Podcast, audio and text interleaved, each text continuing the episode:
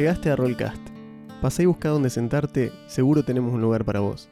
Este es un podcast sobre DD y rol en español. Hablamos de clases, reglas, mecánicas, leyendas del ambiente y probablemente mil anécdotas por episodio.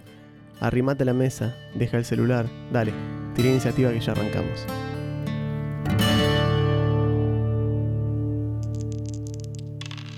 Hola, ¿cómo están? Bienvenidos a Rollcast. Yo soy Juan. Yo soy Augusto, ¿cómo andan? Episodio 189. Ojalá. Del futuro, ven- venimos del futuro. Episodio 109 del podcast. Así es. Así que la semana que viene tenemos un live. Claro, vayan pensando, vayan diciéndole que no al dentista. A Sí, sus no, sí, escuchame. No, no. El jueves no puedo porque toca Rollcast. ¿Qué toca? No sé. Toca, el- Toca, toca el micrófono. Aceptando pedidos, Sí. hacemos covers. Este, y bueno, como hoy a- anunciamos previamente en Instagram, hoy iba a ser episodio de, de semielfos y semiorcos, los semis, los, famosos semibichos. los semibichos. Acá tengo un Sonic. Ah, oh, está- nueva mascota. Sonic es un tipo muy extraño, Sonic. Esto me lo trajo un amigo de Bolivia. Bolivia, sí, de Bolivia. Eh, así que nada, si no están escuchando, esto es un motivo para verlo en YouTube en lugar de por Spotify. Exacto. Tiene un Sonic falopa.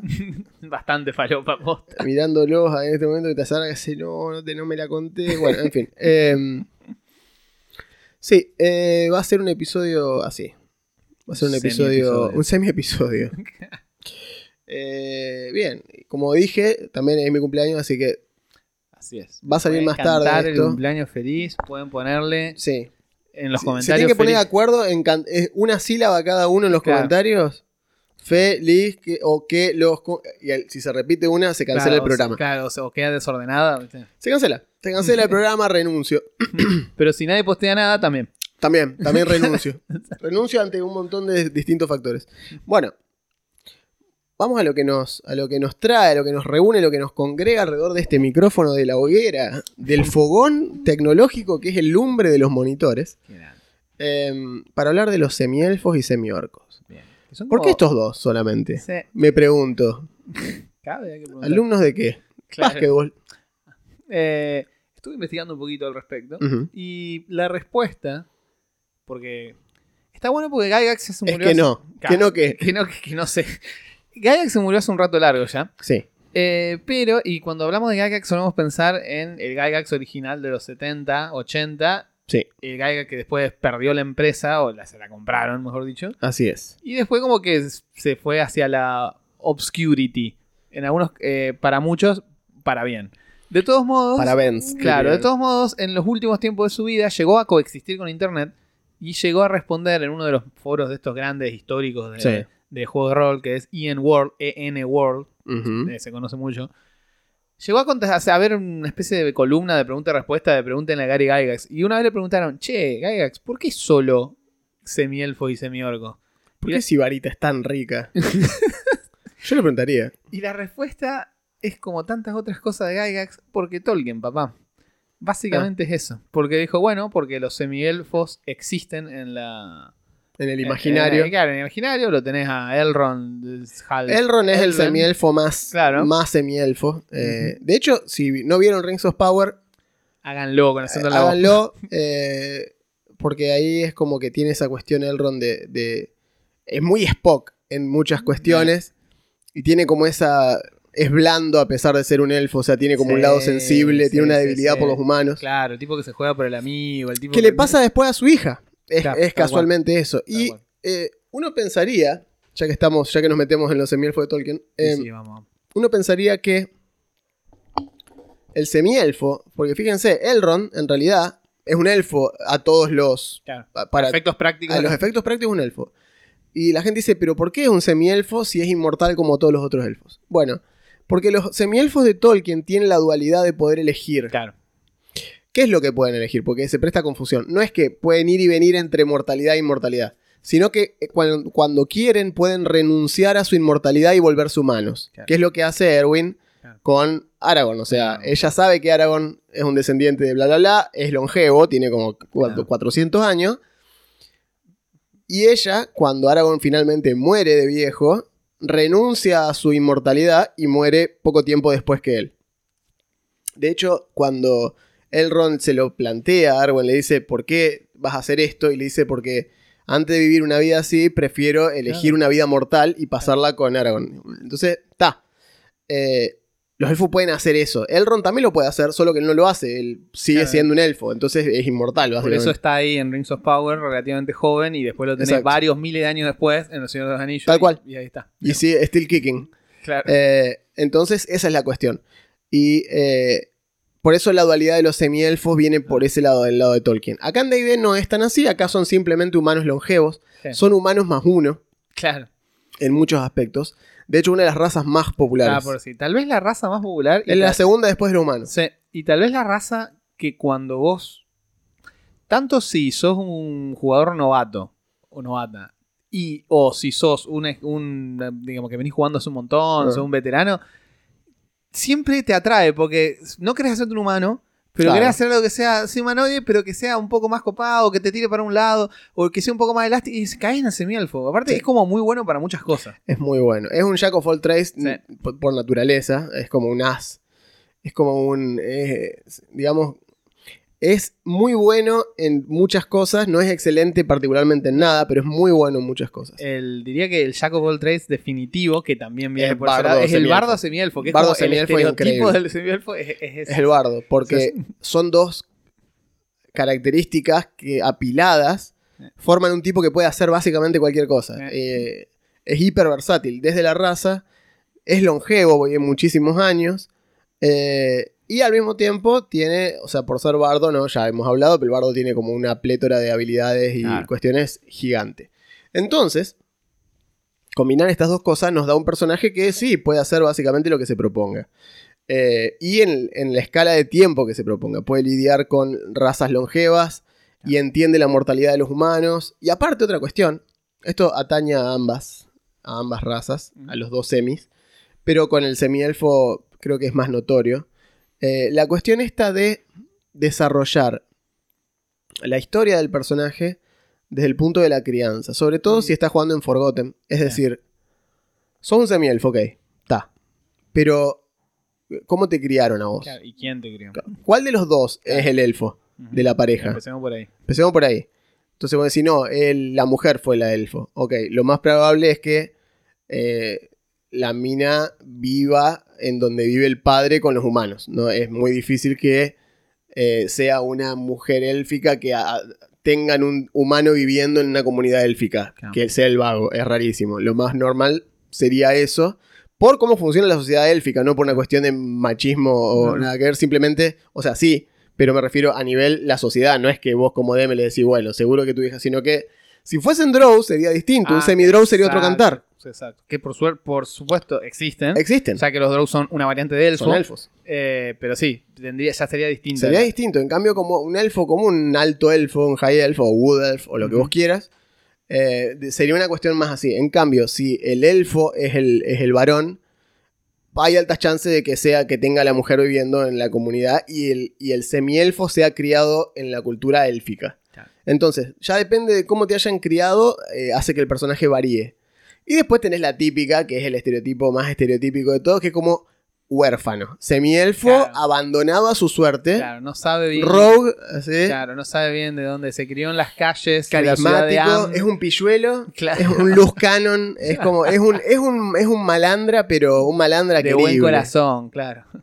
Es Eh, como, es como el, el- como el personaje del, bueno, principal del Final Fantasy IX, del Final Fantasy V, del Final Fantasy XII. claro. Siempre es eh, malandra de buen malan- corazón. El malandrito de buen corazón. Eh, Bart, Zidane, sí. eh, el pibe del 12, Van. Van. Claro. Qué poco memorable. que Igual, igual te iba a decir, en el 12 te hacen el switcheroo. Porque Sí. empieza la historia de él y vos decís, uh, otro pibito así, así. Y después aparece el resto del cast. Sí. Y todos son, Son más todos más interesantes que él, Todos sí. son más interesantes que él. Y el juego, o sea, la historia se da cuenta y dice, no, para, te vamos a contar un poquito más de esto. Sí, Y después termina siendo sí. uno cierto. más. Que bueno, quiere ser un pirata, una serie de Bueno, fíjate que Tidus, hablando. Esto, esto es uno de nuestros famosos paréntesis. Claro, Eh, Tidus, ah. el protagonista del 10, Ajá. es básicamente un rogue. Aprende, Sí. aprende haste, aprende Sí. flee, aprende Sí. a actuar primero siempre. Sí, es un rogue. O No es el, o sea, para, para tipos que pegan solo No es el que más daño no es el hace, que más daño, porque no. para eso están Auron, Kimari. Y Waka. Que Waka, Waka te destruye la Waka vida. te parte la cabeza, pero es odioso. Claro, pero es odioso. exacto. Es lo mismo que pasa con Steiner en el 9. Claro, Es el que más pega, sin duda. Seguro que es sí, odioso es el, el caballero, personaje. pero es odioso. O sea, uno siempre pasa, y con Kimari me pasa lo mismo que me pasa con Freya. Yo usaría siempre a Freya, o usaría personaje. siempre a Kimari. Pero no pegan una mierda, digamos, comparado con lo que pega Steiner. Entonces es como, o lo que pega Waka, ¿entendés? Claro. Entonces como que te hace esa... Aunque sea el 9, el 10 tiene una gran cuestión que es esto de Ah, de las... poder cambiar la party cosas, en sí. el momento. No, no, aparte de sacar Ah, sí, gente en, en en- medio de la on the fly, sí. que es que es buenísimo. algo que hacía el Breath of Fire 4 y se, se agradece. Está, está bueno eso porque ahí podés hacer peleas un poco más complejas. Sí, sí, porque, sí, che, bueno, necesito a Fulano. Bueno, lo trae a Fulano. Lo mandas al otro atrás porque al Claro. otro lo podés curar aunque no esté en el campo con Claro. ítems. Entonces tirás ítem para atrás para que se vaya curando y cuando entre, entre con. HP de vuelta. En fin. Bien. Charla Vol- de Final Fantasy. Exacto, volvemos. Necesitábamos hablar de Final Fantasy Exacto. porque no sé si se dieron cuenta, pero nos gustan los RPG. Eh, Volvemos. volviendo Eh, a esto, sí, el rogue, como decíamos, a menos que de- definas quién te haya creado, quién te haya criado, mejor dicho, o bien, también va a depender del mundo. Claro. de- por ejemplo, dos cosas que se me vienen a la mente. Eh, normalmente los semielfos en la gran mayoría de escenarios de campaña, como que están permeando todas las culturas. Sí, están como los como, humanos, están en como todos los humanos. lados. Están más o menos en todos lados. Depende también de dónde están los elfos y demás. Y suele pasar que para los elfos, los semielfos son más humanos que otra cosa Sí. y viceversa. Para, Sí, los, para los humanos son mucho más son elfos. mucho más élficos. Como que nunca terminan de encajar del todo. Siempre están, o sea, eso no quiere decir que eso les genere angustia ni nada, o puede No. ser, pero en general es como que siempre están ahí en el medio. Sí, pero sí, hay sí. una linda excepción a esto, una vez más. Somos todos acá, Todos sabemos de todos sabemos de qué hablando. vamos a hablar. En Everron tienen su propia cultura, su propia nación, Y su el propia historia. de Corveir Claro, de existe Corvair gracias a los semielfos. Es de ellos, o sea, ahí son una cultura. Son, son la posta. potencia, son, Exacto, son la- sí, sí. o sea, hay más que humanos. O sea, es Sí. como que son igual de importantes que los humanos. Por fin, es como que. Que es lógico. Eh, A ver, es que tal cual. el semielfo vive más. Se reproduce al mismo ritmo que un humano. Se gesta al mismo ritmo que un humano y, Vi- y vive- llega a la madurez Claro, eso. al mismo tiempo, pero lo duplica en edad. Vive a escala humana. Es decir, puede hacer las mismas cosas al mismo tiempo, pero, Pero a durante, más- a claro, pero más. durante 200 años en lugar de 70. Tiene... Es evidente que te van a ganar. Es la raza superior Es que entre humanos es y que semielfos, digamos. cual, o sea, un- si esto fuera darwinismo, Tal cual. eventualmente los semielfos terminarían que reemplazando sí, a los humanos, porque es que sí. son mejores. Son el, son el mejor tipo de, de- de cosas, son el, mejor- la, el mejor tipo, la mejor variante de humano es esa. Claro. Entonces, en Everron se le llaman corvaritas, digamos, inclusive a los, a los, entre ellos se refieren a sí mismos porque el continente de Corvair es de los semielfos directamente. Ah, a pesar de que está ocupado por las cinco reinos y demás, bla, bla, bla, el continente central de Everron, la cosa gigante del medio, es de los semielfos. O sea, se considera que está fundado por semielfos. Don- y aparte son su propia raza, eso es lo importante Sí, en Everron. sí, son No es que ya dejan de ser cruzas de humano y elfo. Claro, no, los Los semielfos engendran semielfos. Sí, tienen semielfos. Ya está. O sea, se volvieron una raza. Dejaron de ser como esta cuestión. Porque si ustedes se acuerdan, en algunos, en algunos settings, el semielfo es. Es como si fuese. eh, como si fuese una mula, eh, básicamente. Claro. Que es la cruza entre un caballo y un burro. Y nace la mula. Y la mula no puede tener Claro, es, descendencia. es estéril, sí. Es estéril. Con los semielfos pasaba algo similar. No podían tener descendencia propia. Salía, básicamente, salía con lo que sea que se crucen. O sea, no, no engendraban semielfos. Kid Baker en Everron decide cambiar eso y dice, no, los semielfos son una raza que tiene toda la lógica del mundo, es una variante humana. Y cuando se empezaron a cruzar entre semielfos, empezaron a salir semielfos. No salían un elfo puro. No, es como el color de los ojos. Claro, digamos. está estandarizada ya la genética. Ya está. O sea, si lo generás durante generaciones de cruza entre semielfos y terminás generando una raza que deja de ser un semielfo y pasa a ser su propia, Su propia cua- su cosa. propia cosa, ¿entendés? Como acá generamos los mestizos, mulatos y demás, que son todas este, criollos, que son todas mezclas de las razas que había acá, y bueno, fue pasando así, y pasa en todos lados, Claro. y acá tendría sentido que Claro, suceda. de, hecho, eh, de hecho, obviamente, las, las demás razas, los humanos, los elfos, los pueden denominar como Descendientes, obvio. Sí, sí, y sí. se conocen, pero tienen su propio nombre, como dijo Juan, ellos se autodenominan los Corabar, algo así, Sí. o algo así. Y tienen dos, tienen dos marcas propias también, dos Dragon Marks. Tienen dos Dragon. Mark, lo cual los reconoce como raza propia. Y los semiorcos también en Everron tienen su propia marca. Sí.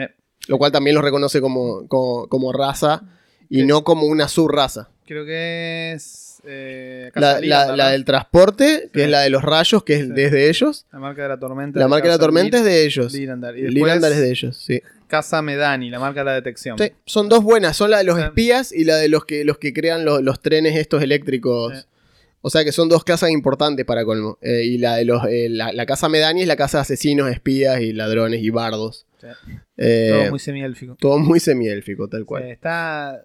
Y la casa de cosos son todos sorcerers, Claro, lo cual también es bastante semiélfico. tiene sentido. Sí. Pero bueno, nuevamente, es lo que decimos siempre con esta cuestión de que lo que hace Kid Baker principalmente es eh, muy buen world building. Claro, tal cual. O sea, el tipo agarró los tropos de fantasía estándar, los escenarios de campaña que existían hasta ese momento. Greyhawk, mundos, eh, digo, reinos olvidados. Sí, Dragonlance. Dragonlance. Y decís, che, ¿por qué no le metemos un poquito más de realismo, entre comillas, o llevamos estas ideas un poco más allá y vemos qué pasa? Bueno, esa Así es una, es. la de la superioridad de los semielfos es una. Eh, y lo bueno, del otro lado del espectro, Del otro lado. en la del otra espectro. punta del espectro, están los semiorcos. Ah, antes de pasar a los semiorcos, me acordaba una cosa. En Dragonlance. Dra- uno de los personajes más Claro, conocidos de Dragonlance va, es, va, es. Tanis el semielfo. Es verdad, que se lo conoce así. Es el semielfo. Es Sí. Tanis el semielfo. Porque no había casi semielfos. Tanis tiene la particularidad de ser semielfo. Sí. Intenta esconder el hecho de que es un elfo teniendo barba, que los elfos no pueden. Claro, es otra cosa. Entonces Tanis tiene barba. Pero tiene las orejas ligeramente en punta y ahí te das cuenta que es un Claro. semielfo. Y él las tapa, tiene pelo largo por lo general y las tapa. Sí. Pero es mucho más longevo que los otros humanos y es como un Aragorn. En, en Dragonlance funciona como Aragorn. Es muy similar, es un arquero, es muy buen espadachín, es un gran personaje. A mí me cae muy bien, de hecho, Tanis. Es un personaje que me gusta mucho en Dragonlance. Es cierto, es uno de los semielfos más. Pero es el semielfo más conocido de D&D, de, D&D, al menos lejos es uno de los más conocidos. Sí. Perdón, digo así muy brevemente. Mm. Eh, en la historia de DD, los semielfos han sido opción casi siempre. Sí, sí, desde primera Han edición. estado de primera edición, 1977 ya podía ser. eh, Porque le gustaba a Tolkien. Claro, le gustaba a Tolkien, los incluyó. Eh, Después dijo Gygax un par de veces, porque digo, cuando, desde que está internet, eso está documentado. Sí, sí, sí. Que era más que Está nada. chequeado esto. Claro, que los había agregado más que nada por eh, una cuestión de, de power gaming. Claro. La gente quería Algo más grosso. más opciones. Mm. Y fue como, bueno, ¿puedes jugar un elfo? No, sobre todo en esa época, no, porque los elfos solo pueden ser de estas clases y tienen estas cosas. Yo quiero jugar algo que sea medio así, pero que juegue las clases de humano. Bueno, toma un semielfo. Fue una cosa Exacto. así. Y entonces quedó. Recuerden que antes de tercera, no todas las razas podían hacer, usar todas las clases o podían hacer lo mismo, entre comillas. digamos. Lo cual nos lleva ahora sí Ahora sí. a otro lado del extremo, porque digamos que los semielfos no tienen en casi ningún escenario de No. campaña ningún tipo de estigma social ni nada, al No. contrario, hay un leve, con, los humanos lo suelen ver con algo de envidia, porque estilo, che, tiene la gracia élfica, van a vivir el triple que nosotros. eh, No, no, los semielfos son. En general son todo el winners de- mundo winners de la vida, en Totalmente. Es como un humano mejor. Todo el mundo Claro. lo sabe, digamos. es- Los humanos lo saben. claro. En cambio, del otro lado tenés los semiorcos, Que son, sí. que han sido Sacaron lo peor de los dos han lados. sido golpeados tanto por los diseñadores como por el, Como me dijeron esa vez, los semiorcos me dijeron que los parcharon en la última edición y ahora están para arriba. Bueno, ¿De qué estás hablando? de una, de una, de una, sí, sí, sí, sí, sí. claro. Bueno, los semiorcos también tienen un origen tolkienico. Son mencionados Sí, en, en El Señor de los Anillos. Por ejemplo, se dice que Saruman tenía espías semiorcos. Nunca te los muestran, No. nunca te explican, pero son mencionados. Así que de algún lado la cruz ha salido. Pero bueno, sin meternos pero tan- probablemente serían más similares a los... eh, bueno, eh, No terminé de ver. No, no, no, no, por eso digo, por eso digo. Pero digo, eh, imagínense, o sea, sería más similar, inclusive cuando mencionan el tema de los Urukai, a los. Urukai los menciona como elfos, corrupt, eh, elfos Claro. corrompidos por los orcos que quedaban como con sangre y barro y qué sé yo, y salían así, entonces quedaban como, tienen las orejitas en punta y demás, pues Claro. parece, no son, no tienen nada que ver con los orcos, los Urukai, sin embargo, con los trajos, digo, Sí. y sin embargo parecen orcos, parecen semi-orcos, digamos, una cosa así, entonces viene un poco por ese lado. sí. En Rings of Power explican un poco más. Ah, eh, Bien. No es que lo explican Me así tampoco. episodios. No, no. Ah, bueno, pero entonces ya lo conoces, ah, eh, viste el personaje, digamos. lo- Sí, lo- bueno, sí. ese, eso es lo más similar. eh, si la, la vieron, saben a quién me refiero. Yo para no spoiler nada a nadie. Claro. Pero hay un personaje que es un malo, entre comillas, Que es lo más similar a un semiorco o un semitrasgo que hay de ahí. Que parece un elfo, pero no es un elfo. Parece un Mm. trasgo, pero no es un trasgo. Claro. Es una cosa intermedia. Y ese personaje es muy, muy de esa onda. Sí.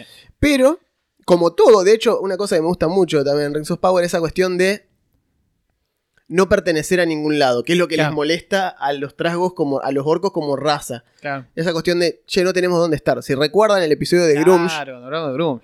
si recuerdan el episodio de Grumsh, donde los otros dioses se le ríen, se le burlan y le asignan, se, Se le- olvidan de darle tierras Se a ponen de acuerdo para cagarlo. Sí, se ponen de acuerdo, che, vamos a una joda a Grumsh, no le damos tierras.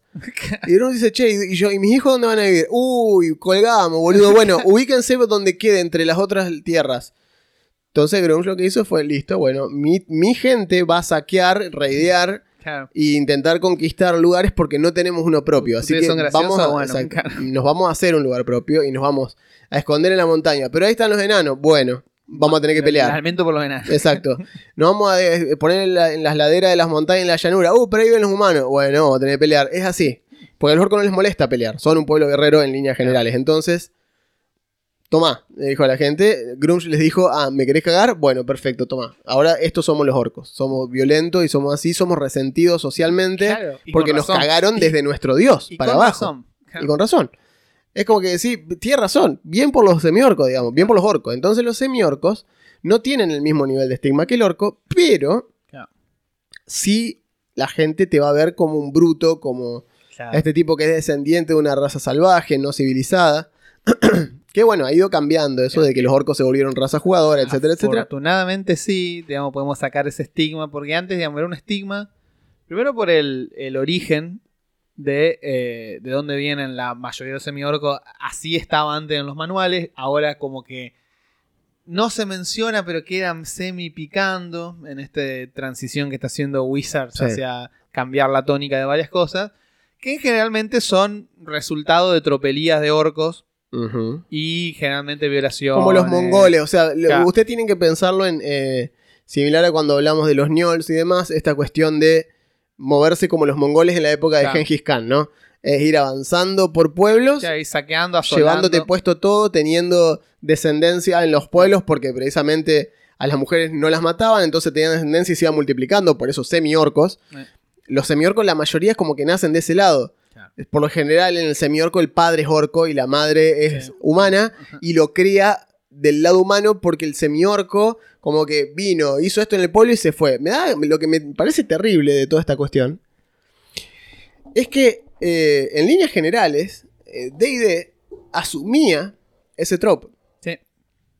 O sea, vos eras semiorco y lo más factible es que eras, eras fruto de algo no Claro, consensuado Tal cual. y que te dejaron de clavo ahí y bueno, lo lamento Claro. por tu madre que te tuvo que criar Claro. sola en una sociedad humana. La sociedad te odia. sociedad te odia porque sos un semiorco. Son un símbolo de todo esto que está mal. Los Totalmente. orcos, aparte, son malos. Aparte, era esto: los orcos, Los orcos son, malos, son malos. Sí, sí, sí, sí, tal cual. Y eh, además, era una. Mecánicamente estaba respaldado porque perdías inteligencia, por ejemplo. Menos dos inteligencia, más dos fuerza. Claro. Mira como. Bueno, bueno. eh, entonces esa cuestión de los, de los semiorcos fue siempre eh, cuestionable. Mm, Pero bueno, hay otro que dirá, no, esto es todo porque son ahora son todo woke, ya no se puede claro, no. hacer nada. Y vos decís, no, eh, se pueden hacer cosas, pero si planteas un poquito mejor a los orcos, eh, puede, puede que exista, eh, primero, puede que las cruzas no sean necesariamente con humanos, pueden ser con otras razas. pueden ser con otras razas, sí. Eh, puede que no sea siempre el padre el que es humano, cual. el que es, digo, el que es orco, puede ser distinto. Se puede dar mucho juego a la cultura de los orcos. No tiene por qué Y, ser. y vos decís, no, pero no puede ser porque los orcos son todos así. No, bueno, es que ese es el punto. Claro, está. ¿Por qué usas los orcos así? Si, si vemos Everron, en vez. Everron son los guardianes de los Claro. pantanos del, oeste. Sí. Nadie quiere estar ahí, solamente los orcos. Claro. Los orcos se adaptaron, porque son así, son un pueblo muy resiliente y dijeron, listo, nosotros nos encargamos. Y protegen que no crucen demonios para el lado de los cinco reinos. Claro. Es el trabajo de los semiorcos. Se llama eh, la cola de la mantícora, la organización que tienen, que son los Shadar. eh, no me acuerdo cómo se llama ahora. La, el, eh, tiene un nombre específico en orco, que significa eso, la cola de la mantícora. Son rechetos, son cazadores de demonios, son una masa los orcos, son chamanes, paladines, cazadores de demonios, en fin, La, ja- la casa de ellos se llama Zaraz. Claro. Thrash, eh, no sé, sí. Exactamente. Eh, y son una masa, digamos, y son, tienen la marca of finding, Tienen tienen su propia marca. la sí. marca de encontrar cosas, son los rastreadores, se los busca porque son los tipos que te rastrean las Dragon Shard cuando caen. Claro, los orcos son los que los mejores en en eso. eso. Eh, Entonces tienen, son muy prósperos. Claro, tienen su nicho, digamos. Está bien, puede que no cierto tipo de sociedad Sí, pero no si los viven- valore. claro, pero si no viven con la gente es porque ellos Claro, prefieren estar ahí recluidos. Tienen su propia cultura, su propia sociedad y no los pinta. Aparte de esto, Everron, eh, como siempre decimos, está bien escrito y está escrito de una manera bastante adulta e interesante. Entonces evita los tropos de fantasía de los 70 y los 80 de, ah, son orcos igual mal. Igual O sea, malo, sí. El mal es una cuestión genética o una cuestión, Es como los Simpsons, tienen el gen del mal. claro, incapaz de quitársela de esto. No, ¿por qué no? ¿Por qué no un poco más de juego? ¿Por qué no es un poco más interesante? Porque una parte, eh, los orcos dan para mucho. De hecho, en Coso les dicen, en, en Euron se llaman Yorguntal, que significa hijos de dos sangres. Punto. No significa, no significa nada malo, ¿entendés? Y, y como son los guardianes de los Shadow Marshes, que es lo que decíamos, eh, ellos tienen, a ver si encuentro acá House Trash, sí, bla, bla, bla. Sí, Shadow Marshes, Power Groups, los Gatekeepers. mm. Eh, en fin. La cuestión esta es que son. eh, son una sociedad que, si vos lo pensás desde el punto de vista de cruza de razas, pueden ser. De los humanos van a tener eh, la cuestión que suelen heredar la mayoría de las razas humanas, porque acá están cruzados con humanos, obligatoriamente. Es como que son- la otra parte es siempre un humano. Creo que el porqué de esto es para evitar complicaciones a nivel reglas. Mm, Es decir, el humano es como en Pacific Rim. tal cual. ¿Se acuerdan en Pacific Rim cuando eh, eh, el personaje principal se queda sin compañero y el negro, eh, Idris Elba, le, le dice, vas a hacer la sincronización conmigo y le dice, yo no traigo nada al enlace, le, le dice Idris Elba, yo no tengo nada en la cabeza cuando estoy enlazado, así que no te preocupes, no te puedes meter en mis recuerdos porque yo no aporto, I bring nothing to the drift, dice Idris Elba. Y los humanos hacen eso, no, no aportan nada a, nivel Son- reglas a la cruza. Son como son la, la tabula raza de, con- a- Exacto. de la que se miden las otras razas. A nivel stat sobre todo. todo se va a combinar con humanos sin Tal problema. En realidad, obviamente, en tu escenario de campaña puede No, pasar obvio lo no, que vos que no. quieras, pero se empieza a complicar, como dice Juan. Solamente decimos por qué la cruza siempre se hace con humanos. Solo porque es más fácil. Sí. Después, como todos sabemos, a partir de lo que fue Talle y demás, vos podés cruzar lo que vos quieras, pasar lo que vos quieras. De hecho, por lo que vimos en One D&D, Sí. va a pasar lo mismo. Está bueno porque ahora ya no hay semi-elfo, semi-orco como razas separadas, hay semis. Linajes, Hay, claro. claro, hay una explicación de cómo hacer una cruza de dos razas, las que vos quieras. Dicen agarrá el stat block de una. Elfo y enano. Bueno, claro, bueno. sale genial. esto. Describilo como vos quieras, dale lo que vos quieras. sale un humano. pon- La puta madre. Se supo. se supo. Eh, pero pero es, es más práctico así, porque si no a nivel regla es como, bueno, ¿y qué agarro? De Claro. cada raza, ¿cómo lo armo? Sí, que lo, lo ideal sería que las razas estuviesen hechas como con bloque de construcción. Onda, visión es esto. modular, claro, claro. modular. Entonces vos cuando mezclas dos, tenés ese pool de cosas y elegís de un lado y del otro hasta que armás el mismo stat block con partes mezcladas. Eligiendo tal vez un número equitativo de ambos lados hasta que te quede como vos querés. Claro. Lo cual te daría múltiples combinaciones Claro. de semis Que no, Que no sería- serían lo que mismo. No serían lo mismo, exacto. Porque tenés un semielfo que ve en la oscuridad y otro que no. Porque no eligió esa parte. Le parecía más interesante que tenga resistencia al sueño como si fuese un elfo. decir, uno es resistente al sueño y el otro es no, pero tiene algo pero ve en la oscuridad. Claro, ponele, uno Sí, es o, uno, tiene más destreza o tiene más fuerza. Sí. Porque sí, porque Sí. deberían ser distintos. Em, entonces ellos son rasgos genéticos que si los haces desde ese lado le da un poco más de realismo a la cuestión de la cruza genética y no siempre salen igual, que esa es otra cuestión media rara. Supongo que ellos lo quieren hacer como que pueden ser muy distintos cuando te dicen que el semielfo elige tres stats y le da más uno. Sí, Eso sí. como que te diferencia, tiene pueden ser distintos. Una proficiency en una skill, o sea, Claro. competencia en una skill así de Sí, tienen onda. una dote, tienen cuestiones. Sí. Tenés varias opciones para armarlos. El semielfo a nivel stats, el semielfo base, Ajá. tiene más 2 de carisma y a cualquiera, recuerden esto, era uno de los más rotos del PHB básico. Más 2 de carisma. A otras dos cualesquiera, más uno. Más uno, es Tiene un más basada. 4 total. Sí. Pará un cachito. Eh, y después te daban una competencia en dos, perdón, no una, dos habilidades de tu. Sí. Claro, ¿Cómo no va a elegir semielfo? Es muy bueno.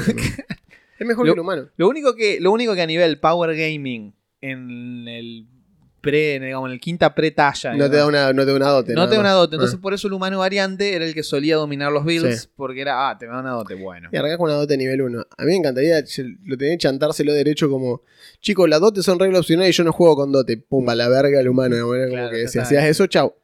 Pierde la razón de ser. Sí. Eh, pero bueno, nada, los semielfos son eso y los semiorcos son esta otra cosa más bastardeada.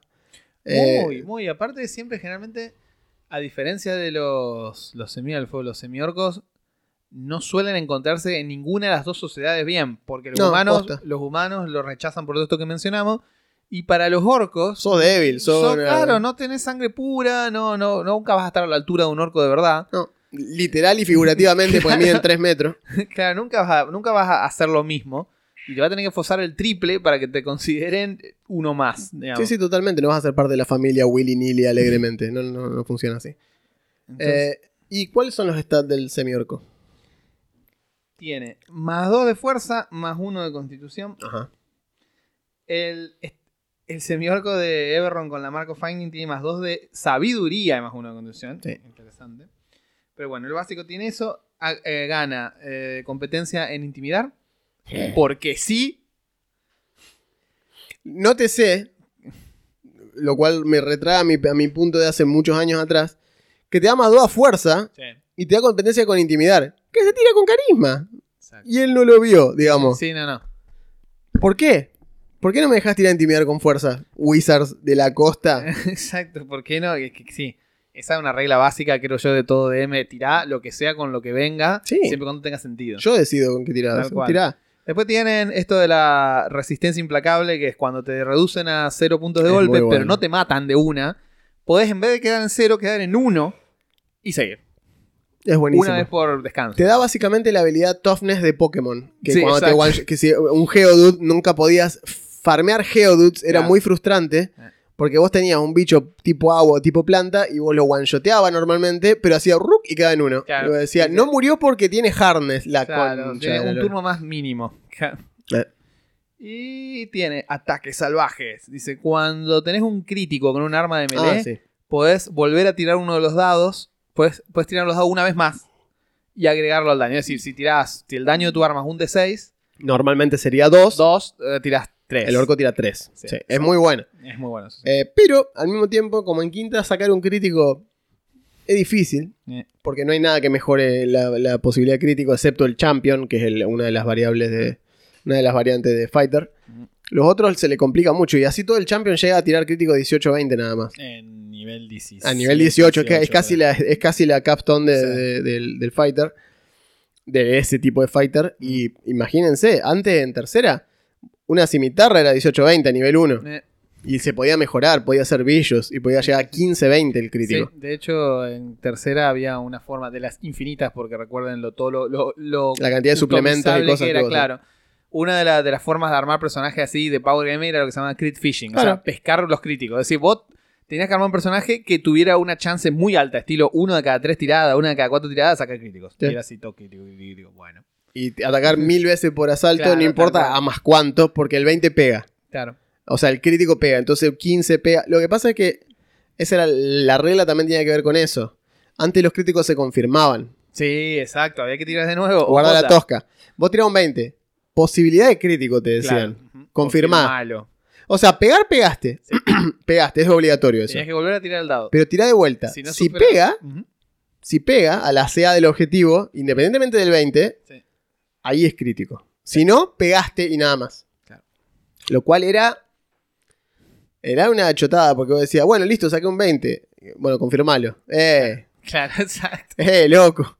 O sea, si no tenías chance matemática de pegarle a ese enemigo y solo le pegas con un 20, no ibas a, a de golpe mágicamente encontrar el punto exacto. Claro. De suerte le pegaste. Lograste Exacto. pegarle que no, no deberías. Le Exacto, pegaste. Que está ahí, en eso estaba representado el hecho de que justamente podía haber tenido suerte de lograr hacerle algo de daño. Y te decían que si sacabas 20, 20, 20, era como matabas de una, básicamente. Esa Mm. era una de las reglas, así como opcionales, que era 20 crítico. Confirmo el crítico, 20. Ujú. Si confirmabas el segundo crítico, era- tenías chance como de matar de un golpe. Dead blow. Era, claro. Golpe mortal. Entonces era como, uy, puedo andar saqué, zarpando tapioca por Claro. la- eh, sí, que yo tenía uno en 20 y después tenía uno en 400, Es el una- segundo. Es una en. 400. Es una, Es uno en 20, uno en 400 y después Sí. se va exponencialmente. Uno en 1200 creo que la tercera. Eh, pero es eso. Entonces, si funcionaba así el crítico, entonces el orco ahora no es... O sea, está buena la habilidad, a mí me gusta. bueno, a mí me gusta. Tampoco. Pero imagínate si mezclas orco con elfo. Le puedes poner el vernáculo Ah, así. Exacto. El sí es muy bueno. Y cada vez que tirás con ventaja, tirás tres dados en lugar de dados, te con el. Ese es buenísimo. Es como me gusta esa dote. Sí. Mira que no me gusta mucho pero una dote que me deje tirar más muy dame. bueno. inyéctela en mis venas, sí, ya venga el líquido. Claro, no, es muy bueno. Así que bueno, nada. Esa es la diferencia que tienen entre ambas, ambas semirrazas, los semicosas. Sí. Vamos a ver qué nos depara One D&D en las próximas adelantos Sí, que vayan Cuando sacando. vayan saliendo, ahí iremos hablando de Helio. Sí, así que vamos a ver qué onda con eso. Pero bueno, por lo pronto, a a mí los semielfos me gustan más que los semiorcos, pero Mm. porque me gustan más los elfos. Eh, siempre lamenté que no haya un semienano. Siempre lamenté que no haya un Eh, semienano. claro, eh, hay un escenario de campaña donde, o sea, más allá de que pueden existir, pero oficialmente hay un escenario de campaña donde existen y es en Dark Sun. En Dark Sun hay llama los semienanos. Muls. Es cierto, sí. Eh, Que son literalmente mulas y son Claro. estériles y bla, bla, bla, y pasa cual, todo eso. De hecho, lo mencionamos cuando Sí. hablamos de Dark Sun. eh, ahí es el único escenario de campaña donde Está el semienano. existe el semienano. Sí. Después tiene el semi-halfling que se llama persona. Es como un mediano, pero mide lo que un humano. Ah, ¡Ah! Nani, claro, es como, sí, sí, sí, una persona. Bueno, y queríamos mencionar, porque tuvimos muchas. se ve muchos que, comentarios del episodio de Channel gente- Rating. Se ve que el pueblo rolero estaba esperando el episodio de Channel Rating. El episodio de Channel hubo Rating. mucho feedback. Hubo, sí, hubo, hubo mucha, hubo mucha cuestión respecto a, a este, a este episodio, muchas cosas que se comentaron. Tenemos. Ah, mira, se actualizó YouTube, tiene ahora todo redondeadito, qué loco. O bueno, dice saludos de la vecina orilla. Los escucho por Spotify, pero les comento por YouTube. Concuerdo con lo que dice en el nivel de desafío. Mi primera decepción con el sistema fue el tratar de enfrentar al paladín de uno de mis jugadores contra un hombre jabalí. La humillación más grande que un PNJ tuvo que pasar en su vida. Yo dándole el color de que era la cosa más peligrosa del mundo, no duró ni tres rondas. A partir de ese momento, fue toda intuición, ensayo y error. Los lobos de las primeras sesiones siempre eran más peligrosos que la criatura de nivel alto. Eh. Economía de acción. De una. Por suerte, en mi mesa logramos el equilibrio entre el uso de las reglas y la narración. Seguimos usando puntos de experiencia al matar o derrotar criaturas, pero de vez en cuando dejamos que se gane experiencia o mejoras por eventos en ficción. Por ejemplo, un brujo que cada tanto tratar de tocar la flauta logró adquirir competencia en instrumento, nos dio más de un momento divertido y épico, merecido se lo tiene. Excelente. Así debería ser, está claro. perfecto. Eh, así es como debería ser. Luis dice, me encanta este podcast, los encontré por casualidad buscando contenido de rol en español y fue como encontrar una joya en el desierto. Wow. Soy muy nuevo siendo DM y aprendo un montón llorar. con ustedes. Me hace llorar apoyo. Si hacen más contenido orientado a primerizos, como este mismo episodio, seré el primero en tomar próximos apuntes. También sería interesante escuchar sus consejos de una perspectiva narrativa, como la diferencia entre dirigir una campaña estilo sandbox o railroading. Eh, también me encanta que hablen de sus experiencias. Se nota que ha pasado varias ediciones del juego. Siempre he tenido curiosidad por 3.5 y como tanta gente veterana sigue diciendo que es la mejor. No, nosotros no. Tiene sus cosas, no es la mejor. Cosa. Eh, de hecho, hemos defendido mucho Quinta para primerizos, lo es. Sí. Sigue siendo la mejor para Sigo primerizos. pensando que es la mejor. Es la mejor. Pero va- bueno, si va a 3.5 es mucho más customizable, es otra Si va a cosa. jugar 3.5, anda a jugar Pathfinder. pero Sí, bueno. totalmente. Eh, episodio enfocado netamente en sus experiencias. En este sistema sería esclarecedor y entretenido de escuchar para mí, en 3.5. Eh, y mira, podés ver el episodio de Starfinder, Ja. que es muy similar y no tiene demasiada diferencia con 3.5. Eh, nuestro amigo Makelo Chile nos dice, jaja, veo que no era solo yo el de las dudas, muy útil, me va muy bien este consejo de ver la economía de acción. Me cuesta que se, que se enfrenten a más de un encuentro por día, de una partida de tres horas, Uh. muy difícil que peleen más de dos veces, totalmente. Eso es genuino 100%. Les gusta regatear con el vendedor, la chica de la taberna, tratar de robar porque sí y tal, como cualquier mesa de rol. Podata, aguante el sendero de Warren Sánchez, prepárense hermanos. Exactamente. Sí, exactamente. Pero digo, esto es precisamente lo que comentábamos nosotros. Eh, no- nosotros solemos jugar partidas de entre 3 y 4 horas. Sí. Es imposible pelear No tres veces. tiempo, no, no. ¿Cómo mierda pelea tres veces? Si las peleas son lentas en quinta. O sea, y eso que son más ágiles que en cuarta. Sí, pero siguen siendo lentas. mucho tiempo. Muchísimo tiempo. 40 minutos, una pelea que tiene dos enemigos. fácil De hecho, 40 claro, minutos. si, si vos tenés en cuenta que la- el día de aventuras va a ser la sesión, imposible cumplirla. No, totalmente, olvídate, eso es así. Vos te- hay sesiones que vos sabés que va a ser una pelea y el desenlace de esa pelea. Esa es toda la sesión. Sí. Entonces, ¿cómo hace para meter lo que quiere este tipo? Y bueno, asumo que pretenden que juegues entre 6 a 10 horas. Que es lo que dice, de hecho, esta aventura este es un one shot. Duración 8 a 10 horas. Eh, no, ¿One shot de no es quién? un one shot, Claro. claro. ¿One shot de dónde? One shot de un fin de de cuando teníamos 15. Ahora Claro. no puedo, no se puede. No. Así que te, te entiendo totalmente. Luis Rizzo dice, alto episodio, resultó súper útil. Creo que el problema es que si sos medio primerizo a la hora de ir calculando el valor de desafío en enemigo hasta que le agarras la mano, podés wipear a tu party más de una vez Sí. y tener mucha cintura para zafarla. Hay que tener mucha cintura para zafarla. Sí. Sí. De hecho, el problema es ese. O sea, O te zarpás o te quedas corto. Si te quedas corto, queda como un. Oh, Sí, bueno, al bueno. final esto fue una pavada. Para el próximo lo subo. Si te zarpás, queda todo, quedan todos en silencio mirándote y como. "Buah". Sobre todo si fueron bichos, onda, viste, no sé. Capaz que puedes decir, bueno, mirá, eh, los lobos. Los eh, lobos- los lobos una vez que ven que ustedes parecen muertos, Claro. pierden interés. No tienen hambre. Solo era para Estaban joder. defendiendo el. No, loco, los El, el lobo te hace de chill, bro, de chill y Claro. se va. O sea, Loco, ah, bueno. Los logos tienen pack tactics y te No, te destruyen y y te, te derriban. y te derriban. Lo Ya cual le genera le ventaja a genera todos los ventaja, melee. ya No, te hacen verga. hacen verga. No hay forma. Toms dice, lo venía esperando al taller mecánico de CR. Me reafirmaron muchas cosas que fui suponiendo con experiencia. Aprendí a no confiar en el challenge rating cuando maté al mago de una party nivel 5 con 5 fuegos féricos, Willow wey. Claramente las habilidades de las criaturas no están contemplando en ese numerito loco. No. De hecho, no. Por eso hablamos de las sombras. Claro. Las sombras son challenge rating un cuarto y te destruyen una partida de level 2. revientan, claro. Le voy a decir, che, pero no debería. Según el calculador de CR me da bien. Claro. Ajá. Sí, porque no cuenta las habilidades de las criaturas. Eso es precisamente lo que decís. Leo Sakata, primera vez dirigiendo Curse of Strad, mis jugadores estaban peleando en Balaki contra Isek. Isek es el pelado con la mano de demonio. Ué, se me rompió el apoyabrazo. Ah, la miércoles. Sí, se quiebra el tornillo del Ah, apoyabrazo, es una verga. Eh, y por cosa de la vida lo agarraron solo. Como lo estaban dando vuelta, hice que huyera porque me gustaba el personaje y tenía ideas de qué hacer con él. Hice que unos guardias aparecieran para ayudar y en la confusión Isek empezó a, a recular. En el turno siguiente usa su acción para hacer dash y dije, listo, ahora se va y me queda para usarlo después al NPC. Acto seguido, el mago le tira haste al monje y el monje lo corre hasta matarlo. En ese momento, siempre que no quiero que maten a alguien, le doy Dimension Door o alguna boludez así. Claro. Entiendo el porqué, Eh, pero al mismo sí. tiempo, esa cuestión orgánica. Sí, es lo lindo que tiene el rol. Por no ejemplo, Augusto hizo lo mismo. Estaba por sí. Preguntarle cómo le fue al amigo de Estrada. El, el mayordomo de Strad, el, el elfo viejo este que tiene, que es todo misterioso, como pícoro, eh, también tuvo una cosa así. Como, estaba, yo, yo sabía que el elfo estaba como a 60 pies. Estaba lejos, ninguno llegaba corriendo. Entonces el elfo agarra y le dice algo así como: El señor los está esperando en su recámara, qué sé yo, y se da vuelta con la capa así. Claro, Y se va, y Augusto dice: Bueno, uso Stepos de, Stepos de Wind. claro, gasto un punto de aquí. Stepos de Wind, pum, me le pongo al lado Stunning Blow. Claro. Y le cabió. Le cabió y como Rodó estaba en la punta de la escalera, le digo, lo empujo. Rodó por, el tipo rodó por la escalera Y quedó a los pies de la parte. y lo patotearon. O sea, le pasó lo peor que le puede pasar a un NPC, montonera en economía de acciones. Claro. Chau, no zafás de eso porque tenés toda gente golpeada. El tipo tiró un par de golpes, casi mata a uno, de hecho, porque Sí, juega era fuertísimo. muy bueno el tipo, pero claro, Aparte ¿no? yo era en level bajo, era en level 7, Siete y el tipo este es como un, un CR11, una cosa así, es grosso. Y cobró, y se murió.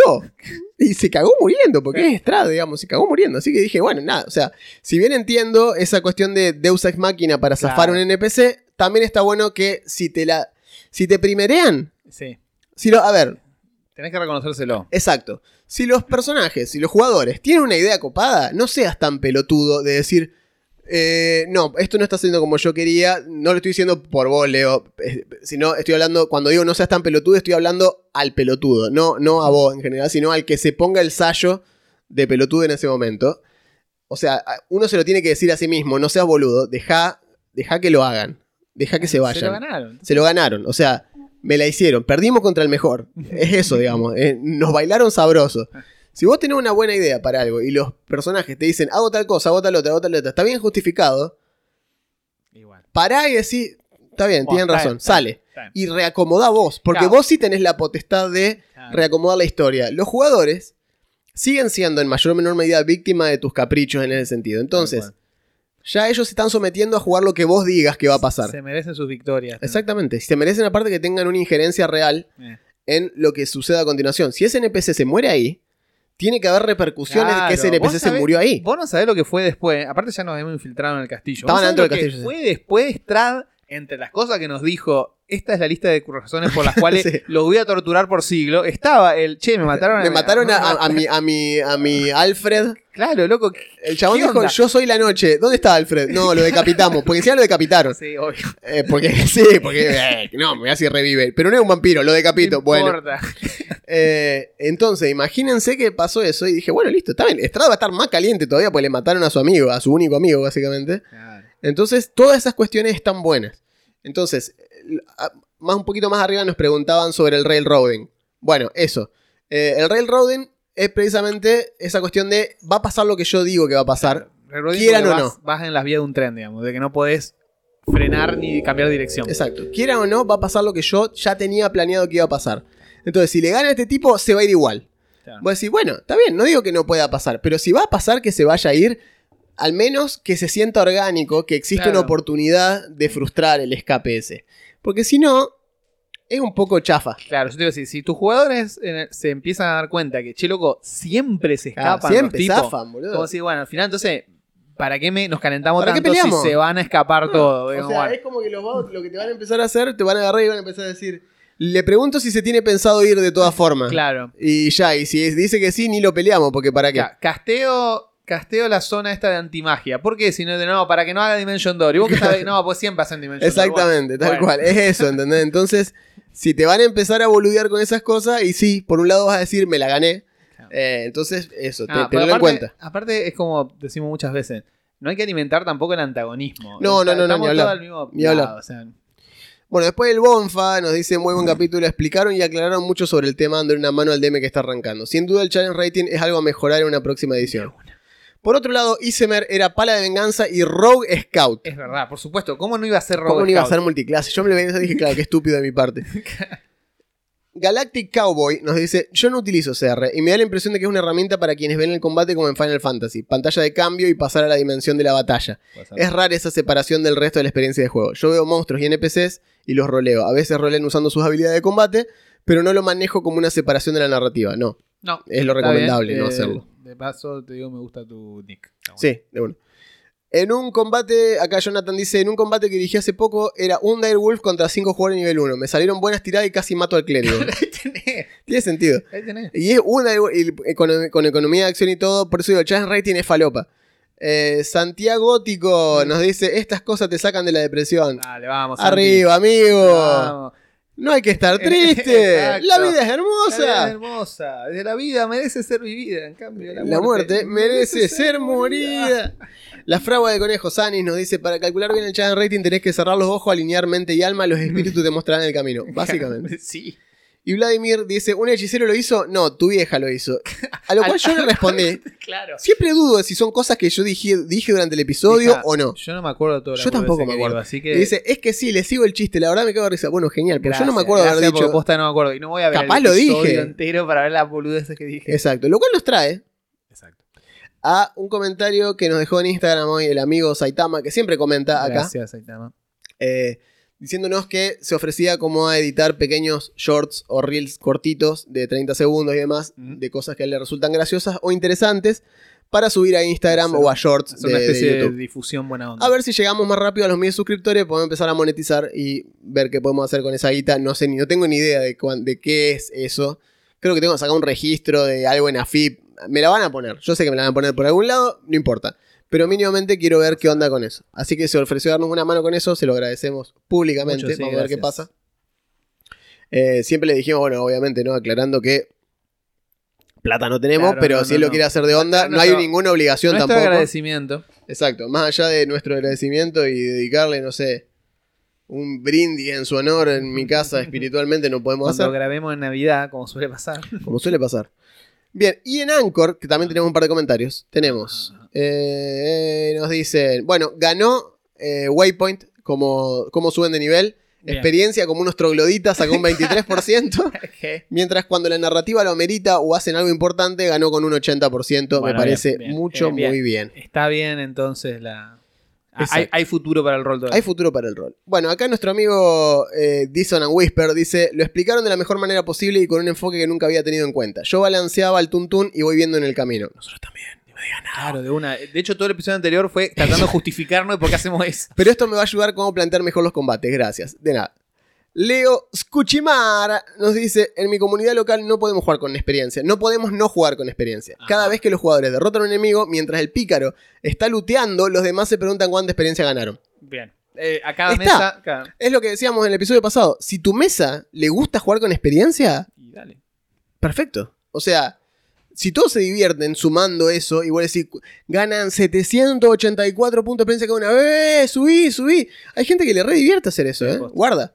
Eh, me acuerdo cuando nosotros jugábamos tercera, nosotros le decíamos al DM en ese momento, che, nos faltan, Claro, tengo la barrita casi nos faltan 242 puntos. Tiranos un algo. Tiranos algo para subir. Entonces hacíamos algo y bueno, listo, ganaron 253. ¡Eh! Es lo mismo que hacer waypoint. Pero te da la experiencia, te da la razón, te da la sensación esta. O sea, vos podés planificar Hay- hay- exactamente igual. Claro, hay cierto, cierto tipo de accountability por parte de los Vos agarré y decís, escúchame, yo quiero que suban en las, en las próximas tres sesiones tienen que subir. ¿Cuánto le falta? Le faltan 7000 puntos de experiencia. O en las próximas tres sesiones le voy a dar 7000 Pero voy a en total. así. Y llega igual, es lo mismo.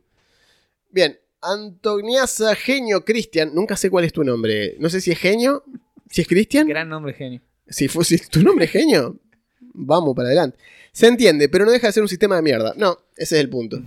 El CR es un quilombo y nos dice Cthulhu, dice, el CR es un quilombo y no sé cómo mi máster lo balancea, aunque creo que no lo hace. No, lo más probable es que no lo haga. Oh, oh. Simplemente lo va wingueando y si sale, Claro, sale. Usted es tan vivo de milagro. Un día que vengas y diga, che, nos wipearon, no le salió. No le salió la balanceada, podía pasar. Es como decía el hijo de Tuzam, puede Claro, fallar. Puede fallar. Nessel nos dice, primero, ahora tengo una idea más clara de cómo interpretar la GDM. Segundo, me escuché todo el podcast en dos semanas. Trabajo manejando y Wow. lo escucho todo el día. Ahora tengo un vacío en el pecho total. Oh, no. No es la Sí. primera vez que nos lo dicen. No es la primera Eh, vez. Bueno, Hay, hay muchos otros podcasts interesantes. Sí, si sí, te sí. gusta eh, escuchar podcasts en inglés, hay cosas súper interesantes para escuchar. Por lo pronto tenés para llenar este vacío existencial, si tenés el episodio de hoy. para escuchar este, este episodio de hoy, pero si tenés para es- escuchar este en YouTube, eh, si tenés premium en YouTube que podés descargar videos y escucharlos, tenés para escuchar las 6, 7 sesiones de la Aquelarre, Ah, que es- soy yo dirigiendo está al grupo de las chicas, que son sesiones de dos horas más o menos cada una, y tenés un ratito más para escuchar ahí. Muy divertido eso. Eh, y son jugadores novatos jugando, que está bueno. Así que te, te- te- te lo tiro como diciendo algo. Y si no, si te gustan en inglés, eh, hay un par de recomendaciones que te podemos hacer. Y por último, Carol Galloso nos dice: Básicamente entendí que si eres DM y estás acribillando a tus jugadores, mágicamente los monstruos van a bajar de HP o van a ser heridos de forma que sea más fácil pegarles y te olvidas del CR. En el reduccionismo de tu conclusión, Claro. voy a decir a favor del si argumento. está siendo sarcástico. Si es sarcasmo, jaja. De una. Si no es sarcasmo, y realmente eso es lo que te queda del episodio, el punto precisamente es ese. El problema con el challenge rating Claro. es ese. Es que si no lo controlás, digamos. Es que si no lo remedias vos Si lo de manera. rajatabla vas a reventar. a Los vas a hacer mierda. Si lo aplicás como el manual supone que hay que hacerlo, o va a ser aburrido Claro. o va a ser muy difícil. Eh, entonces, lo de bajar el HP o herirlos de forma que sea más fácil pegarles y olvidarte del CR, si sigue siendo divertido Claro. y ellos no lo ven, los jugadores, ¿no? No lo ven como que le estás aflojando las Claro, cosas intencionalmente, porque esto cae en, lo la- en- una cosa que hemos charlado mil Lo veces. que no tenés que hacer es después decirle, che, vieron que no le estaban pegando, entonces por eso le bajé el. Exactamente. Ah. No digas eso. No expliques por qué hiciste lo que hiciste. Esto es, o sea, el, el atrás de la cortina eh, es problema tuyo cómo lo resuelvas. Y si los personajes lo sienten orgánico y no, se, no, te dicen, che, ¿por qué? Al principio le pego con un 16 y después le pego con un 15, ¿eh? Y vos decís, no, capaz que me, me confundí cuando dije que era 16 y siempre fue 15. Claro. Listo. O sea, a lo que voy con esto es que hay muchos que te van a decir, no, el planeamiento está mal porque vos cuando planteas una sesión no podés mentirle a los jugadores. No hay forma de que lo sepan. Jamás. A menos que tus notas sean públicas o estés jugando una campaña prearmada donde la pueden descargar Claro. estúpidamente. estu- eh, sería un Digamos que es movimiento. como una especie, una ofensa Una, una bajeza, sí, bueno. es una bajeza absoluta, pero ponele. Ponele que lo hacen. Ponele que alguno de tus jugadores es mierda, me- medio un pelotudo y agarra y dice: Para mí lo hizo más fácil. Y va y descarga la Claro. aventura y, mira la. CA y dice: Ajá, tenía 17. Primero, no te recomiendo que sigas jugando con esa persona, es No. un forro.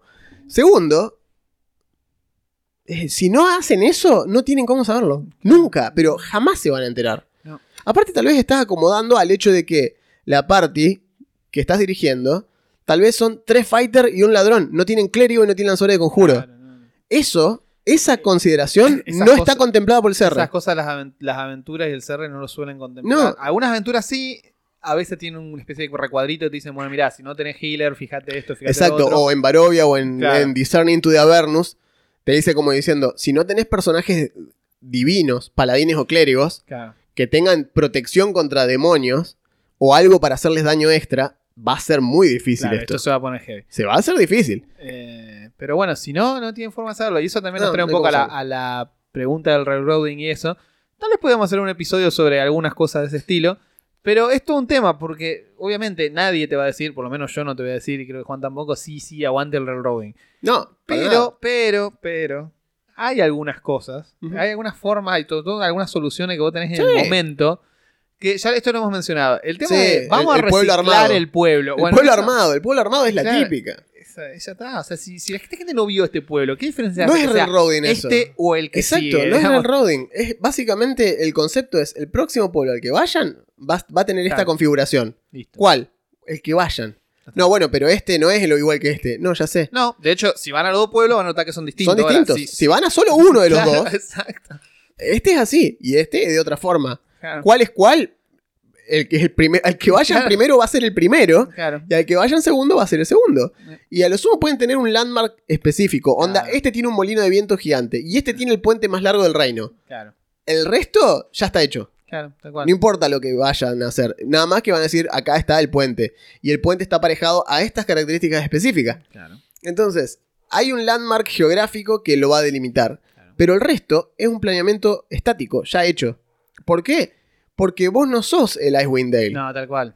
Y vos no tenés en tu cabeza precargado el mapa. Tenés que narrarlo, explicarlo. Y si, y si lo hiciste, eh, déjame decir que perdiste bastante en tiempo. Porque... Si hiciste la preparación previa porque te gusta Claro. y te gusta hacer world building y, y esa es tu, esa es tu ciudad y te encanta, me parece Está bien. perfecto. Ahora, Ahora, si hiciste eso con todo el reino, digamos. y te lo van a esquivar. Claro. Por ejemplo, te toca un Ah, grupo ahí- que dice, odiamos ir a las ciudades. Claro, listo. No va a pasar haciendo No, chico, campamento pero, afuera. chico, claro. pero tienen que entrar. No, No. dale, chicos, Le entra a la pago, ciudad. le pago No. un NPC para que entre por mí y haga las cosas. Claro, vieja, o sea, he- hemos visto rarezas de ese estilo. Entonces, eh, el tema del planeamiento es un poco así, a veces. Y, como dijimos con el tema de la experiencia, va a depender de tu grupo. Eh. Tenés que conocer a tu grupo. Si tu grupo eh, tiene pinta de ser gente que se deja llevar por ese tipo de cuestiones, buenísimo. Si lo disfrutan, disfrutan el lore, disfr- disfrutan que vos les digas, bueno, el pueblo de S- Sibaringis es así, se crió en tanto y están todos ahí como recopados diciendo, uh, o sea que tiene que ver con mi raza, sí, Claro. porque ta, ta, ta. Buenísimo, disfrútalo. O sea, mejor, armá. Voy al ayuntamiento y, y busco los registros los históricos registros para ver que. Bueno, dale. A ver, acá no será que habrá nacido el descendiente de tal y se ponen a buscar y les encanta. Genial. Normalmente no es el caso. No. Y el pueblo pasa a ser un lugar que tiene algo específico, onda, algo que había que hacer ahí, algo que había que ir a buscar, alguien con que habría que ir a hablar. Punto. Eh, y ni bien esté eso, se van a ir. Porque no tienen ganas de quedarse en el pueblo, porque la onda es seguir, es La- la- avanzar, en, el diseño, en el diseño estándar de campaña, las aventuras suceden afuera de los pueblos. obvio. Eh, los A menos que sea, bueno, eso, intriga que, política, etcétera, A menos, etcétera. claro, que sea una. eh, o justo esa aventura o justo algo. Pero si no. mm, Tal cual. Así que bueno, nada. Eh, Carol, eh, es un poco y un poco. Por un lado, sí, a veces hay que bajar y olvidarse del CR. Pero por otro lado, volvemos al punto inicial que es eh, hay que acomodarte a tu mesa. Y si tu mesa funciona mejor así, no te va a quedar otra que acomodarte a eso. O bien charlarlo con tu mesa y decirles, che, hasta que balancee mejor el tema del CR, tal vez tenga que acomodar algunas cosas sobre la marcha, tengan un poco de paciencia, Claro, ya le vamos a agarrar la vuelta. Tal cual. Punto, nada más. El resto es así. Yo lo hago actualmente en todo lo que dirijo. Dice- Todo. Sobre todo cuando quiero meter cosas que no están en el manual, o tal vez sí están, pero no tengo tiempo de buscarlas Claro. y ponerme puntilloso. Es decir, por ejemplo, estoy di- dirigiendo vampiro. Y yo quiero, cuando quiero pelear, cuando quiero que peleen algo, capaz quiero que peleen contra un mago. No sé dónde están los magos en el manual. No tengo idea dónde están los magos en el manual. Porque es nuevo el manual para mí, pero vampiro no es nuevo para mí. Entonces yo sé dirigir Claro, vampiro. exacto. Tenés la. Tengo conocimiento general, exacto. Para winguearla Puedo y que dirigir, salga bien. no hay ningún claro. problema, puedo dirigir, te puedo hacer No. hacer tiradas que me, que me sirvan a mí para llevar la narrativa adelante. Ahora, ¿dónde están los stats específicos de mago? No sé. Entonces, voy a hacer lo que me parezca, le voy a poner un número estático que va a ser la dificultad a la que hay que pegarle, dados que van a ir a lo que me, me imagino que está bien que tire, y vamos a ir viendo. Y lo voy a ir acomodando. Y si me parece que se están aburriendo, va a ser algo loco el mago que van a decir, uy, la puta madre, ¿cómo hizo eso? Me da miedo que haga eso, qué sé yo, no quiero que lo vuelva a hacer. Y de golpe están generando una estrategia en base a algo que en realidad es un cascarón vacío Claro. de un concepto. Pero eso no lo saben. Pero ellos no lo saben. Aparte son jugadores relativamente novatos en Vampiro, entonces se están divirtiendo igual. Sí, sí, sí. Es que es- Entonces, es depende de la mesa. La mesa es fundamental, tenés que saber con quién estás jugando. Él está dirigiendo a Tommy Highway ahora, por ejemplo, que vi que estaba dirigiendo ayer, creo que fue ayer, antes ayer, martes, el martes.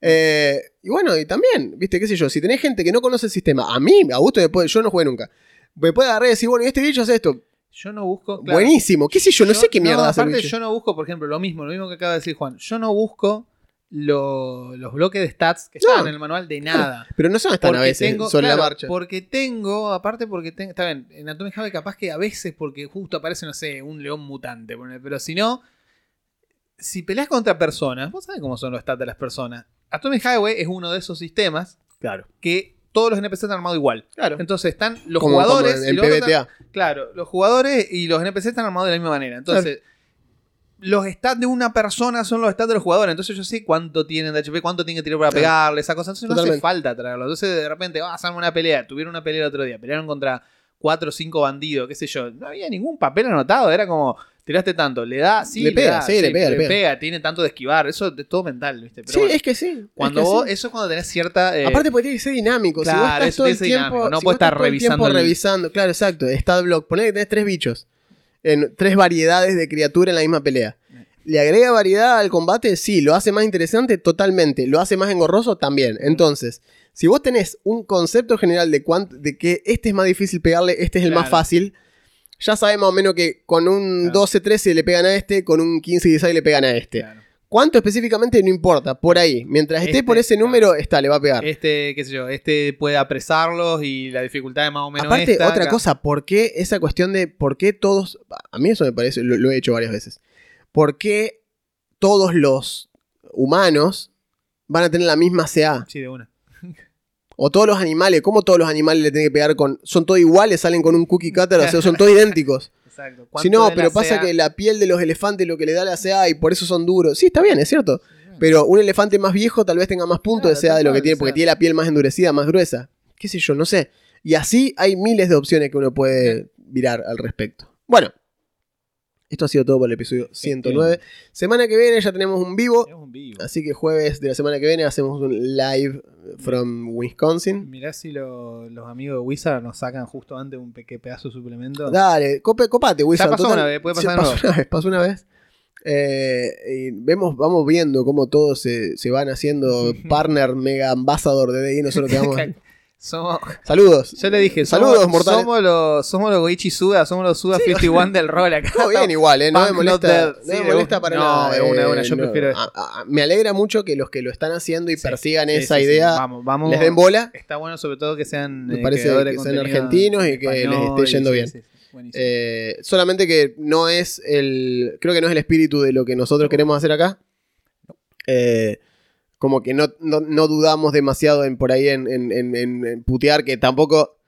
No es algo que las marcas busquen.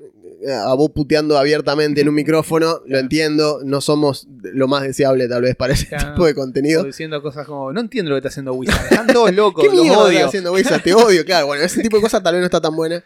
Así que lo entendemos. Todo bien con vos, Wizard. Sí, Eh, sí. Te vamos a seguir pegando, pero bien, Claro, desde el amor. Lo hacemos porque te queremos. Desde, claro, yo te, te- te bardeo el producto porque lo juego.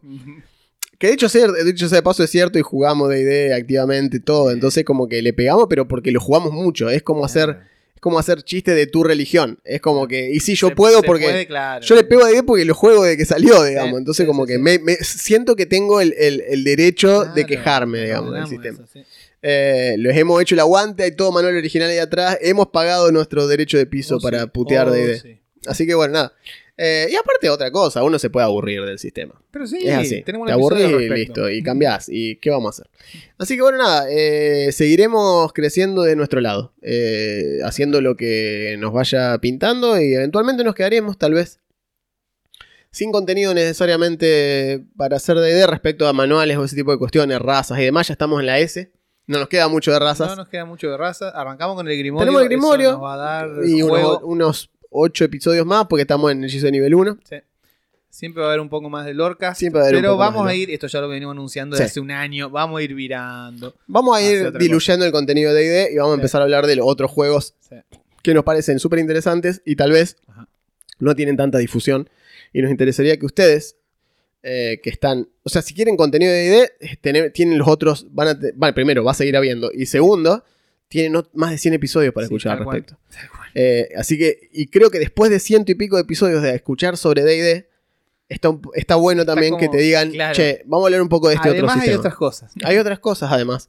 Porque aparte, si vos seguís dirigiendo DD, que esto es algo que me parece súper importante, hace súper bien revisar Ah, otros sistemas y aplicar lo que sí, aprendiste de esos sistemas de vuelta a. DD. Todavía, por la misma razón que se supone, va, se supone que para ser buen escritor tenés que haber leído mucho y para ser buen director de cine tenés que haber visto muchas películas Totalmente. y así, tenés que haber expandido la cabeza. Sí, y si jugás más juegos, Ah, Te va a dar muchas más ideas para hacer homebrew y cosas específicas en DD, Eh. para de golpe infundirle esa, reavivar la llama de volver a entusiasmarte con tu campaña, volver a que tus personajes vuelvan a decir, che, esta mecánica es nueva. O sea, Augusto hizo un sistema de, un sistema de, de- de- de materia del Final Fantasy. Sí. Yo le puse crafteo. Claro. Era como que ya no sabíamos qué hacer, ¿entendés? Para que dijimos, vamos a hacerlo futurista. Vamos a ponerle naves espaciales, no sé. ah, ahora los paladines toman merca, ¿qué? No sé, estoy inventando. Era como, fue así. Y, y nos dimos cuenta que, che, boludo, paremos de emparchar de Capaz que ya fue. Dejémoslo ir. Claro, un, sí, un sí, hashtag sí. soltar, porque estábamos. Es que estábamos, viste, encacados en que no, mucho, sí. había que seguir con D&D. Y no, a veces el camino es No, seguir con no necesariamente. Dejarlo que siga haciendo muy bien las cosas que hace muy bien. Pero lo que dijimos el otro día cuando hablamos con los chicos de la taberna de rol. Hace muchas cosas muy bien D&D, no hace todo bien No. Y, para, y hay cosas, y que ellos mismos, o sea, el sistema mismo te lo reconoce como diciendo 70% es pelea, hermano. Sí. Entonces, vos no podés intentar llevar un juego que es 80% intriga política en un sistema que entiende que su porción de intriga política es así en la torta de, de lo que representa el sistema. Entonces, va a ser tirado de los pelos, eventualmente va a quedar sin recursos. Así que bueno. Ya hablaremos de eso en el Seguro. vivo, veremos de qué charlamos ahí, eh, y si no, charlaremos de lo que surja con ustedes en el Exacto, momento, que eso es importante. Es lo más importante. Hasta ese entonces, yo soy Juan Yo soy Augusto, gracias. y esto fue Rollcast.